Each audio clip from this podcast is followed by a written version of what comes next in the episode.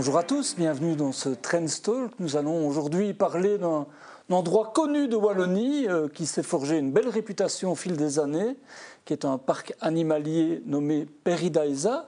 Pour en parler, on reçoit Eric Dombe, qui est son CEO et qui a eu euh, bah, cette idée il y a une trentaine d'années. À l'époque, quoi On se dit, euh, vous êtes un idéaliste, un doux rêveur Oui, ou un imbécile. non, c'était plutôt dans le meilleur des cas, l'incertitude, mais, plus souvent plutôt euh, euh, la, moquerie par rapport à ce qui était euh, une catastrophe très prévisible. Donc, heureusement, j'étais assez sourd à, ça, j'étais tellement obnubilé par ce projet que je n'écoutais pas toutes les voix qui autour de moi disaient que ce projet n'avait aucune chance de réussir l'idée, c'était vraiment d'illustrer de, manière euh, belle et, euh, et, de, de, refléter les différents univers du monde avec leurs animaux, etc. C'était vraiment ça l'idée au départ, d'être un, oui, je pense que même un reflet de la biodiversité quelque part. Même plus, plus fondamentalement que, que moi, c'était, pour moi, c'était plutôt un, un, projet très très personnel. Si vous voulez, je, suis né euh, en 1960, 15 ans après la fin de la Seconde Guerre mondiale, dans une famille qui a été très très durement touché par, euh, par la guerre. En fait, j'ai perdu quasiment toute ma, toute, toute ma famille. Euh, et le poids de ces, de, ces disparitions a eu un impact sur notre, sur notre éducation, sur notre enfance qui, donc n'était pas nécessairement une enfance très très heureuse, alors que j'avais des, parents formidables qui, m'aimaient euh, très très fort. Il y avait cette espèce de chape de plomb quand ai chez mes grands-parents, par exemple, euh, de, ce, désastre familial euh, dont, on dont on ne se remet pas. Et, donc, euh, mon enfance, c'était euh, un peu en dehors de la réalité. le, monde, réel euh, me rendait profondément triste. Et donc, je me réfugiais dans ma chambre pour lire des, livres qui s'appelaient Les contes et légendes de tous les pays, qui étaient la collection que ma mère a lue pendant, pendant sa captivité. Et en fait, quand j'ai terminé mes études secondaires, j'ai voulu être médecin comme, euh, comme papa, qui m'a fait comprendre, écoute, non, tu es tellement maladroit que tu vas jamais y arriver. J'ai fait des études pour lesquelles je n'étais pas fait non plus. Et donc, j'ai cherché ma voie pendant, pendant tout un temps, tout en ayant au fond de moi euh, cette espèce de, de, désespoir en fait de, qui, est lié à, ce, passé. Et puis un jour, quelqu'un m'a présenté un site qui était en, bonne partie à l'abandon, une ancienne abbaye qui était un peu le domaine de la Belle au Bois dormant. Et là, comme, je, le dis à mes amis, je, suis né pour la deuxième fois. Euh, j'ai senti que j'allais pouvoir euh, créer un jardin extraordinaire qui était en quelque sorte un petit peu mon, image du paradis. La part de rêve, la part d'imaginaire qui pouvait se concrétiser quelque part. Et en fait, ce parc, quelque part, même si, si, les débuts ont été vraiment très très difficiles, euh, je, pense que ce parc m'a réellement sauvé. Si vous voulez, j'ai commencé euh, à me découvrir de plus en plus, savoir qui j'étais euh, vraiment. Et, ce, parc m'a progressivement rendu plus heureux, plus dynamique, plus actif, plus motivé, plus, plus conscient de ce qu'à mon tout petit niveau, avec plein d'amis autour de moi, je pouvais quand même changer un certain nombre de choses. Parce que les débuts ont été difficiles, mais c'est une belle réussite en même temps, non? Oui, les débuts étaient difficiles, comme c'est souvent le, comme c'est souvent le cas euh, euh, d'ailleurs. Mais euh, c'est cette transformation en fait que ce parc a entraîné pour pour moi et qui m'a permis de me révéler chaque année davantage pour faire en sorte que finalement cette image du paradis, si vous voyez cette, cette espèce de d'espoir qu'il est possible de créer dans un jardin un endroit où l'on retrouve le bonheur, où on se trouve à l'abri des, des, tristesses de l'existence. La vie, c'est souvent comme une vallée de, de larmes. Et c'est là que je me suis rendu compte d'année en année, au fur et à mesure que j'avançais dans ce projet, que en fait, euh, l'immense majorité euh, des, des gens euh, se posent les mêmes questions que, que moi et, et essayent de de s'échapper du quotidien en se retrouvant dans un lieu de beauté, d'émerveillement, euh, euh, d'amour, euh, des animaux, bien entendu. Il faut quand même pas oublier que les gens viennent principalement dans un endroit comme le nôtre parce qu'ils aiment les animaux. Euh, depuis la nuit des temps, euh, euh, nos ancêtres se sont éloignés de la nature et cet éloignement a été tragique quelque part quand on a commencé à construire des, villes. Il y a cette distance par rapport à la vie qui s'est faite et en même temps que cette distance négative qui se, traduit aujourd'hui par toutes les catastrophes environnementales, bien entendu par les changements climatiques, mais bien avant cela, il y a la disparition des habitats naturels, je dirais qui est la cause la plus gravissime de disparition de la vie sur, euh, sur Terre. Ça, c'est ce que j'appelle la distance négative, la distance tragique entre l'homme et les autres animaux, mais il y a une distance qui est lumineuse.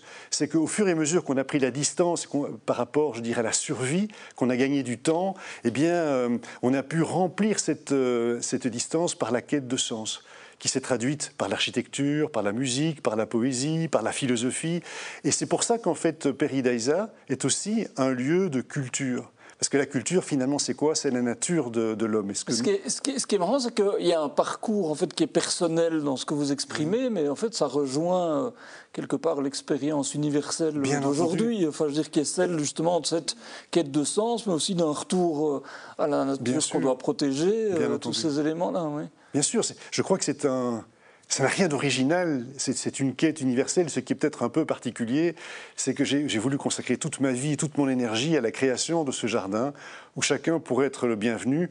Et j'ai eu la chance d'avoir une communauté de collaborateurs formidables qui s'est agrandie au fur et à mesure que nous avançons dans ce projet. Parce qu'en même temps, c'est un modèle économique aussi, on est d'accord, c'est une entreprise. Bien sûr, bien sûr. Euh, petite anecdote, euh, donc le parc a été ouvert en 94. Et en 1995, je suis allé voir un, responsable politique important de notre région pour lui dire écoutez, le rêve de, de Paradisio, ça s'appelait Paradisio à l'époque, n'est pas le rêve d'une entreprise privée, c'est un rêve universel. Euh, J'étais obligé de créer une société commerciale parce qu'il fallait bien convaincre mes banquiers de prêter ce qu'il fallait pour créer ce, ce parc. Mais c'est fondamentalement un lieu d'utilité publique. Euh, j'aimerais bien pouvoir évidemment continuer à y travailler, mais je pense que, que la région doit euh, prendre possession de, ce lieu, s'entourer de gens compétents pour pouvoir porter ce, rêve. Et on m'a répondu euh, avec le sourire que ce n'était pas une solution très très raisonnable, ce qui fait que je suis resté collé en quelque sorte avec une entreprise commerciale. Mais vous avez fait venir les pandas en attendant. Oui, ça, quelques, quelques, années, quelques années plus tard. Mais pour moi, si vous voulez, l'entreprise c'est une manière d'organiser notre énergie. C'est un moyen d'organiser nos, travaux, d'en assurer la pérennité, euh, bien entendu. Et euh, bon, Peridasa, c'est vrai que c'est une entreprise qui est prospère depuis de, nombreux, depuis de nombreuses années. Et ce n'est pas une fin en soi c'est le moyen de prolonger en fait nos, rêves, d'embellir chaque année euh, notre, notre jardin. D'ailleurs, nos banquiers... Ça donne vie à ce projet, enfin, c'est ça quand même qui permet de... Et puis quand vous avez la quête de, la beauté, que vous voulez euh, faire partager les plus beaux endroits du monde que, vous avez eu la possibilité de visiter, c'était mon cas, je suis un grand voyageur, et c'est ça Péridesa en quelque sorte, si vous voulez, c'est un carnet de route, c'est un carnet de voyage euh, dans lequel j'immerge nos, nos, visiteurs. eh bien, en fait, quand j'ai un nouveau projet, je, ne le vois pas dans la perspective d'avoir davantage de visiteurs. Je me demande au contraire combien de visiteurs en plus il sera nécessaire d'accueillir pour pouvoir s'offrir en fait le projet que j'ai euh, sous les yeux. Donc en fait c'est un peu une relation inversée. Euh, le, profit est une condition sine qua non de, pérennité de notre, de notre grand jardin et du développement de ces différents projets. Alors, on demande chaque semaine, Eric Dombe, à notre invité, de choisir un fait économique qui l'a marqué, dont on ne parle peut-être pas assez. Euh, j'ai envie de dire, il y a peut-être un lien avec le parc, parce que le parc, c'est aussi un outil de connaissance, de découverte du monde. Or, il me semble que ce dont vous avez envie de parler là, c'est aussi euh, lié à cette, euh, ce besoin de connaissance et d'esprit critique en réalité. Oui, bien sûr. Je pense que au-delà de l'économie, parce que ça touche euh, à, les éléments, tous les éléments essentiels d'une société, c'est l'apprentissage, c'est l'école, c'est la connaissance. Et c'est sûr que, que, que, je rêve que l'excellence, que le, goût du travail bien fait, que, le, développement de l'esprit critique qui est tellement essentiel aujourd'hui, où vous n'avez plus euh, quelques milliers de journalistes, vous avez des milliards de journalistes qui se prennent pour des journalistes sur les réseaux sociaux. Et donc il est de plus en plus difficile aujourd'hui de séparer l'information fausse de l'information qui est exacte et, de, commenter cette information avec le recul nécessaire. Et donc euh, l'apprentissage euh, des, grandes connaissances qui, vous permettent en fait d'être heureux dans la vie et de prendre une position en tant qu'électeur, en, tant que, en, tant que décideur, ça n'a jamais été aussi important qu'aujourd'hui. Alors bien entendu, euh, quelque part, l'école doit vous amener à exercer un métier et ce métier doit, doit en principe vous rendre, vous rendre heureux. Et pour ça, il faut avoir le sens du travail bien fait. Et je m'étonne toujours, je m'étonne toujours que la priorité des priorités, qui est la recherche absolue de l'excellence, euh, qui, bien entendu doit se caractériser par une culture de l'évaluation, ne soit pas euh, pour l'ensemble des forces vives de notre pays la priorité des priorités. Oui, parce qu'en l'occurrence, il y a eu un pacte d'excellence qui a été mis en place au niveau de la Fédération Wallonie-Bruxelles, dont l'exécution euh, euh, est en cours bon an, mal an, mais enfin, c'est pas toujours évident. D'abord, on a retardé certains éléments, si je ne m'abuse, et euh, en l'occurrence, l'évaluation des enseignants a été euh, freinée, c'est ça Oui, je, crois que dans toutes les situations de la vie, vous avez la guerre entre deux sentiments humains légitimes. Vous avez la guerre entre la peur et l'espérance. Et ce que j'espère, c'est que dans l'enseignement, l'espérance, l'optimisme, euh, euh, le désir d'améliorer euh, notre vie demain va vaincre la peur, qui est la peur du changement, qui est la peur d'être remise en question. L'évaluation, par exemple, des, professeurs, je comprends que ça puisse faire peur à certains. C'est tout à fait compréhensible. J'espère que l'on va dépasser cela parce que chaque fois que la joie l'émerveillement, l'enthousiasme, le goût de la connaissance, le goût de la beauté du travail bien fait surmonte la peur de l'échec, on progresse. Alors, Éric Dombe, à Paris d'Aïsa, si je ne m'abuse, vous avez 7500 animaux, c'est ça environ, j'imagine que c'est à peu près. Je ne les pas tous les jours. Quel est le rapport que vous avez avec eux? Qu'est-ce qu'ils vous apportent? Comment ça se passe? En fait, je suis l'esclave de ce parc, si vous voulez. Juridiquement, je suis sans doute son principal propriétaire, mais c'est vraiment, en fait, une vue de l'esprit. Si vous voulez, je suis, euh, je suis complètement esclave, je suis habité par ce parc, je lui appartiens euh, euh, totalement. Et un de mes regrets, effectivement, parce que je me sens, je sais que c'est dangereux de dire une chose pareille, mais bon, c'est un peu la vérité, si je me sens investi, je me sens investi d'une mission euh, qui est de partager mon émerveillement pour la vie, pour, notre planète magnifique. Et donc, forcément, comme je travaille sur un grand nombre de projets, je n'ai plus le temps de passer euh, les, heures que j'aimerais tellement passer avec des animaux que j'aime particulièrement. J'ai appris euh, à, vivre et à travailler avec des éléphants. Euh, j'ai suivi une formation qu'ont les jeunes pour patrouiller dans les parcs nationaux dans le nord de la, de. J'adore les éléphants. Il fut un temps, si vous voulez, où je faisais le tour du parc avec ma meilleure amie, qui, était, qui, était, cette éléphante extraordinaire, Claudie, qui, n'est plus chez nous euh, aujourd'hui. Aujourd'hui, c'est plus possible, malheureusement, pour, pour moi. D'avoir ce temps-là. Et donc, de temps en temps, j'ai des amis très proches qui viennent passer la journée au parc, et alors on va, on, va à leur rencontre. et ça, ce sont des, moments qui sont vraiment magiques. Et, en fait, le prix que, que, je dois payer tous les jours, c'est d'accepter que finalement, quand je me promène dans ce parc, je vois les papiers par terre, je vois les câbles électriques qui dépassent, je vois l'imperfection, si vous voulez, qui sort d'une boîte comme un diable à tout, à tout moment. Et j'aimerais tellement pouvoir visiter ce, parc avec les yeux frais de quelqu'un qui vient pour la première fois. Et ça, ça me manque, ça me manque énormément. Mais c'est le prix à payer, si vous voulez. Je ne suis pas là pour être, euh, pour profiter des beautés du parc. Je suis, je suis là pour, pour l'améliorer à chaque instant. Bien entendu, à, son, à son déploiement.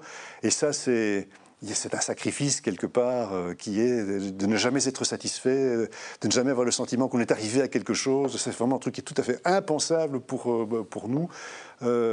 chaque fois qu'on améliore en fait notre parc, on a l'impression que la distance est encore plus, plus éloignée par rapport à l'idée idéale qu'on se fait du jardin des mondes de Péridesa. Alors vous avez aussi créé une fondation pour lequel euh, Antoine Lebrun vous a rejoint, qui était l'ancien patron du WWF, si je ne m'amuse, que vous connaissiez bien depuis longtemps, je pense. Euh, cette fondation, c'est quoi? Et je pense qu'elle est importante pour vous. Hein. Ah, pour moi, elle est essentielle. Et je vais vous l'expliquer très, très brièvement. En fait, en 2003, il y a 20 ans, nous avons créé avec nos amis du WWF, nous, sommes, nous sommes très très liés depuis de nombreuses années, nous avions créé une exposition qui s'appelait La sixième extinction.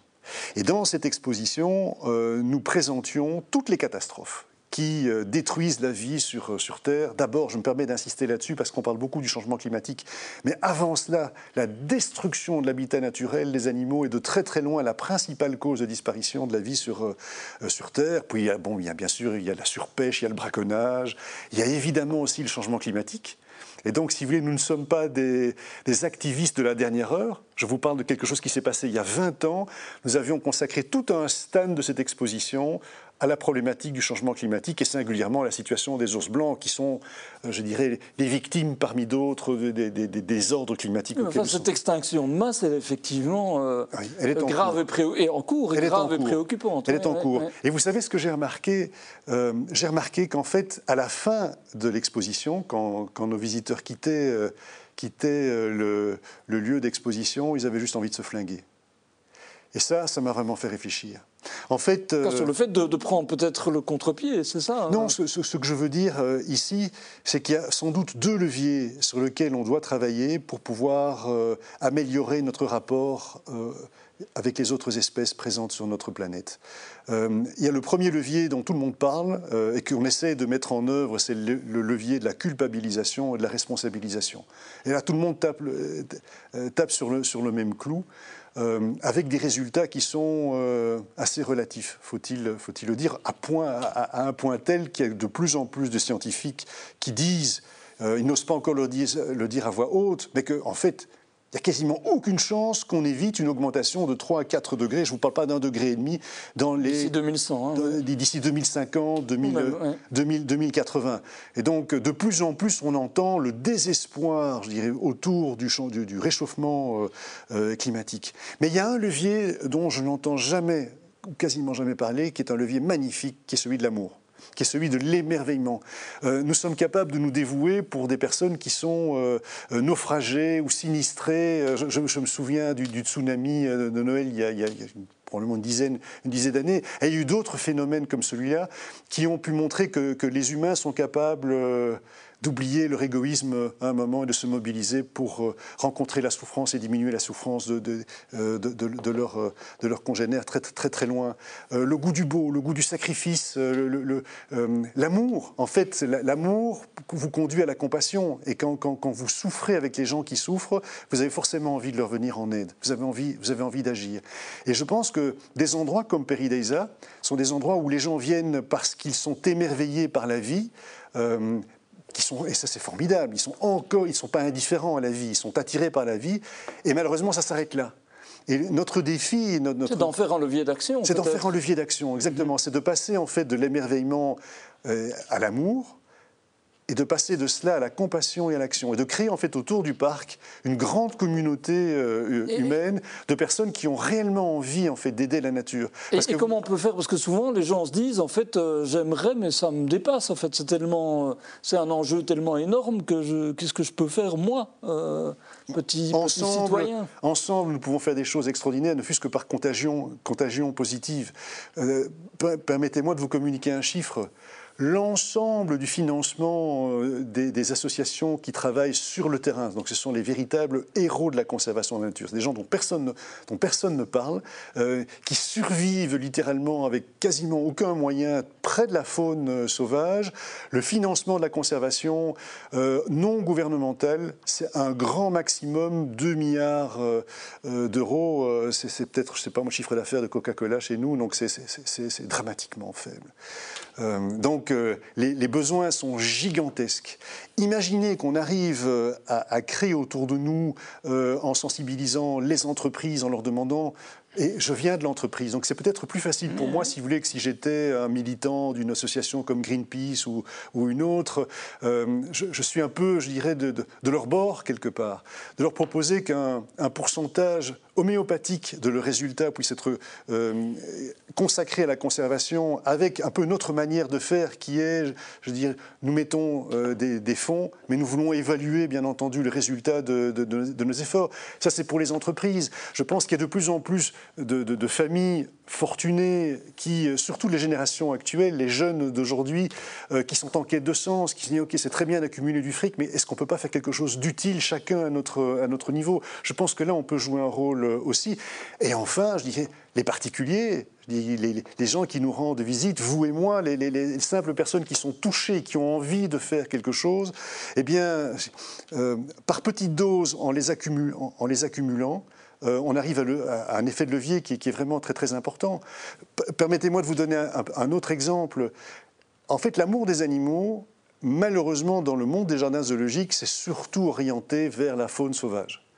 Euh, alors que tout près de, tout près de nous, euh, les animaux souffrent. Je veux dire, les animaux de rente, les animaux qui terminent dans, notre assiette. Je dis, c'est, l'agro-industrie, c'est tout, tout, tout, ça pose, un, pose un problème euh, de, souffrance permanente qui est absolument insupportable. et, comme vous le savez, il y, a plein de personnes, je dirais, qui, travaillent sans prendre jamais de vacances dans des refuges, qui, viennent en aide à ces animaux qui, euh, souffrent. Euh, nous avons décidé de, créer une clinique euh, qui a pour objectif d'aider en fait les refuges au, plan des, soins vétérinaires, donc de prendre en charge en fait des frais, le coût vétérinaire de ces, refuges. Donc on est en train de mettre toute cette équipe sur pied parce que en fait Qu'un animal soit domestique ou que ce soit un panda, pour dire les choses très très simplement, c'est un, un, être, je dirais, qui, euh, qui peut soit euh, vivre avec du bien-être, soit vivre, vivre l'enfer purement et simplement. Et donc cette catégorie, si vous voulez, cette distinction, je dirais, entre l'animal sauvage et l'animal qui est domestiqué et qui est exploité par les humains depuis, euh, depuis longtemps, ça n'a absolument aucun sens. Donc pour résumer, je pense que que, l'amour et la possibilité d'organiser en fait la compassion peut, obtenir, peut, générer des résultats très très positifs. Alors donc, on demande aussi chaque semaine à notre invité de choisir un rendez-vous culturel au sens large hein, qui, euh, vous inspire. Euh, vous, il y en a un qui vous a euh, frappé il y a peu, je pense.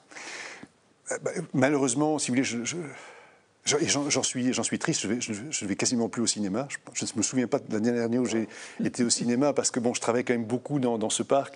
Euh, mon, épouse est espagnole, donc je partage mon temps, je dirais, entre notre, notre famille euh, en Espagne et, ici. Donc j'ai finalement très très peu de, loisirs. Mais récemment, j'ai eu le, bonheur de revoir un film qui m'avait fait pleurer il y a, quand il est sorti. C'était l'adaptation des Misérables de, Victor Hugo avec euh, Lino Ventura et d'autres grands acteurs. Et, de nouveau, si j'ai j'ai pleuré pendant presque tout le, tout le film. Pourquoi j'ai pleuré, de, pleuré de bonheur. Et je vais vous dire pourquoi. Parce que ce que, ce que le livre Les Misérables nous, nous rappelle, c'est notre capacité de nous transformer en un être meilleur.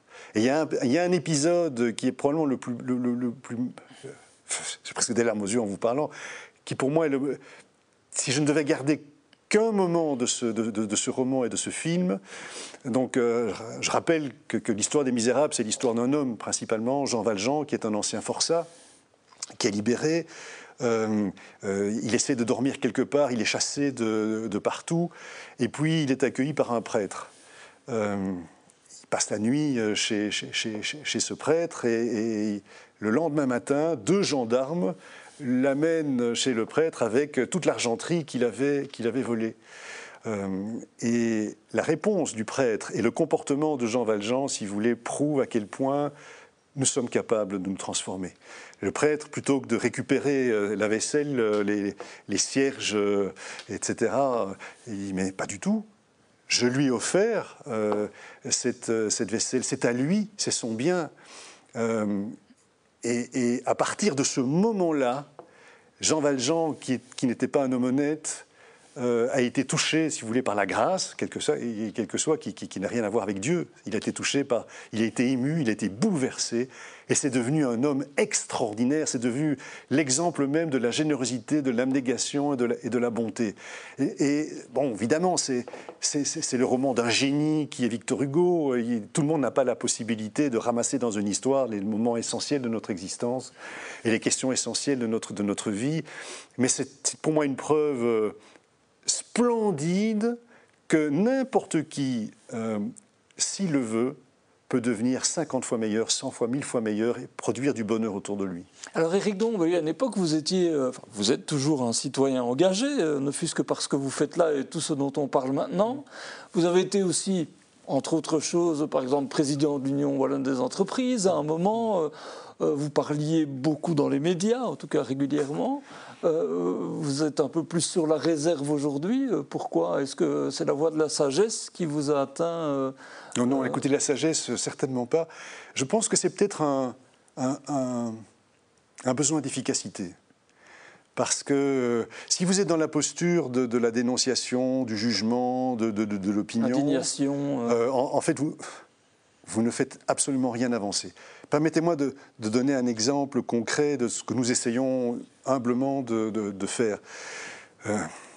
97% euh, des, Belges qui, se rendent, qui veulent se rendre dans un lieu touristique ou, qui veulent se rendre au boulot, on peut, on, peut le regretter, ils prennent la voiture. C'est un fait objectif. 97% euh, de nos concitoyens prennent la voiture pour se rendre, pour se rendre quelque part. Et donc, euh, malheureusement, moi, je ne peux pas, si vous voulez, envoyer des messages télépathiques à tous nos visiteurs pour leur dire cette fois-ci, vous prenez le train. Et donc, on s'est demandé, mais qu'est-ce qu'on allait faire de cet espace gigantesque de, parking euh, qui a été en fait mangé sur des terres qui étaient des terres, des terres agricoles? On est en train de tout recouvrir de panneaux photovoltaïques. Donc, en fait, on est aujourd'hui, et j'espère pas pour longtemps, que ça donnera des idées à d'autres, le plus grand producteur d'énergie verte de Wallonie. Ce qui nous permet non seulement, bien entendu, de couvrir les besoins énergétiques très importants du parc, et ce ne sont pas les humains qui, qui, imposent ces besoins, ce sont les animaux, les systèmes de filtration, de climatisation, etc. Euh, quand vous voulez offrir des conditions de vie agréables à vos, à vos animaux, vous n'imaginez pas la, la complexité des infrastructures qu'il faut, mettre, faut mettre sur pied.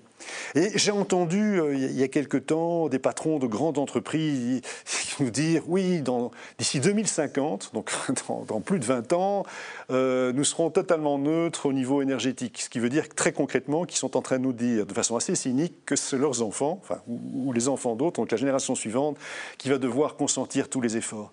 Nous, en fait, on préfère sans. Euh, parce que ce que je viens de vous dire, en fait, on le dit nulle part. Hein. Je veux dire, n'affiche pas qu'on est le plus grand producteur de. Non, mais par rapport à la question que je posais, c'est de dire à un moment, plutôt que de l'indignation et de l'expression, je préfère des actes, quoi. C'est-à-dire qu'en fait, on je crois qu'il est plus efficace euh, et, peut-être plus honnête aussi euh, de mettre en pratique ce que l'on croit pouvoir généraliser à d'autres.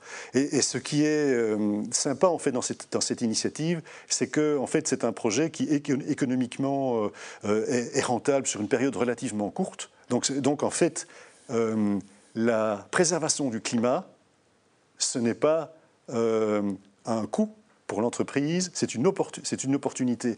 Et plutôt que de le dire sans être en mesure de pouvoir le prouver, euh, on s'est dit, ben, on va le prouver nous-mêmes. Je dire, c'est bien parce que si vous savez quelque part, allez, reconnaissez quand même, si vous voulez, que notre société aujourd'hui, on est entouré de donneurs de leçons.